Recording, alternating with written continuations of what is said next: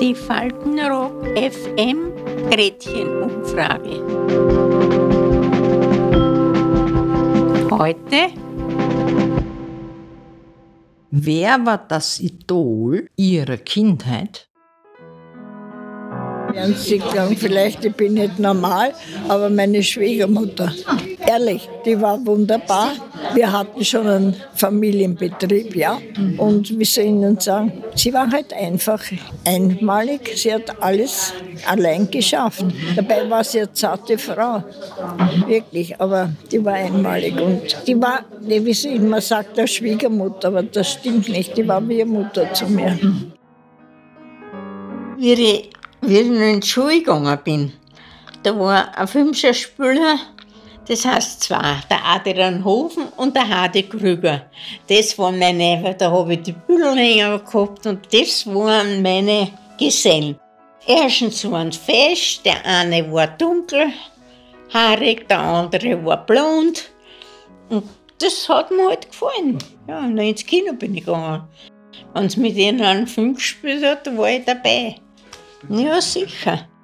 Und wenn ich heute sehe, in der Illustrierten, also gut, der hat einen Ofen, ist eh schon gestorben, aber der hat die Grüber, dann denke ich mir, na, der ist auch schon ganz schön alt geworden. Ja, es ist ja so. Vigo Dojani, den mochte ich so gerne. Der Vigo. Ich habe ihn durchs Kino eigentlich kennengelernt. Gitarren der Liebe. Mein Gott, den habe ich mir gerne angeguckt. Den hab, ich habe den Film zehnmal gesehen. Ich habe ja auch verschiedene Autogramme mir schicken lassen. Da habe ich ja ein ganzes Mamassel, die habe ich mir alle aufgehoben. Ich war ein Fan, ja. Franz Klammer kennen Sie, das war dieser Skifahrer österreichischer. Der hat nur Abfahrten gemacht und der war, der, hat- der war, der hat alles gewonnen und der war total cool. Also der, der cool, der war eh nicht cool, der war einfach so ein Bauernbürscherl halt und der war, der war so Kärntner und der war, das habe ich als, hab ich als, aber hab ich mit so 14, da war ich ganz hin und her. Ich habe sogar ein Dings gekriegt, sogar ein Autogramm habe ich da und da und da habe ich mir immer die Abfahrt angeschaut. Und da haben wir in der Schule immer gewettet, ja. Haben wir immer gewettet, ob er gewinnt oder nicht. Und dann habe ich immer gewonnen, weil ich gesagt habe, das haben wir immer gemacht in der Schule, ja. Also einen richtigen Kindheitsstar habe ich jetzt nicht in Erinnerung. Ich ähm, erinnere mich an, an etwas, was wahrscheinlich dann auch ein Stückchen prägend war, ein wenig zumindest. Es gab, wie ich klein war, eine Fernsehsendung, ich glaube mit einem Schweizer, der immer in irgendwelchen Gewässern gestanden ist und mikroskopiert hat. Und dann sah man durch das Mikroskop, das war damals natürlich schon irgendwie sehr besonders, ähm, so kleine Pantoffeltierchen im Wasser und alle möglichen Mikrolebewesen. Und ich erinnere mich gut äh, an mein eigenes erstes Mikroskop und fand das alles extrem spannend. Und äh, das war auch einer der ersten mir erinnerlichen Berufswünsche, Forscher zu werden. Das war der, der Tyron Bauer, der Clark Gable. Das waren diese alten, damals noch Jungen. Die haben wir verehrt. An den Litzhaussäulen waren die großen Plakate von diesen Schauspielern. Na, da habe ich sowas nicht gehabt. Na, da hätten wir, mein, mein Vater hätten wir da die, so, sofort runtergerissen. Oh, wie blöd bin ich, hätte er gemeint gehabt. Wie kann man nur sich von sowas überhaupt blenden lassen? Nicht? Naja, da, da haben wir doch schon verschiedene Möglichkeiten gehabt, dass wir uns das anschauen haben können. Und dann habe ich meine Großmutter gehabt, die das auch gern gesehen hat. Da sind wir dann wir zwei gegangen. da hast du, wir waren spazieren. ja, ja. Früher hat man das überhaupt noch, wie wir dann ins Kino gegangen sind und die Schauspieler, und da waren wir in der Wolke 7. Ne, die schönen Gegenden und, und die, die, Kleidung und so weiter. Nicht? Das hat sich ja einfach ein Ding ja nicht leisten können. Und da war man schon irgendwie in, einem, in einer anderen Sphäre, kann man sagen. Nicht?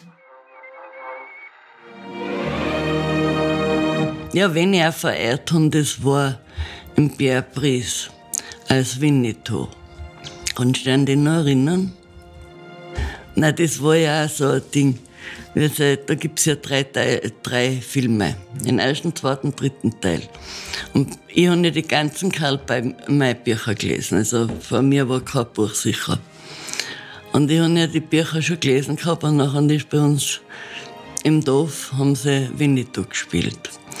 Und ich habe gewusst, im dritten Teil stirbt er.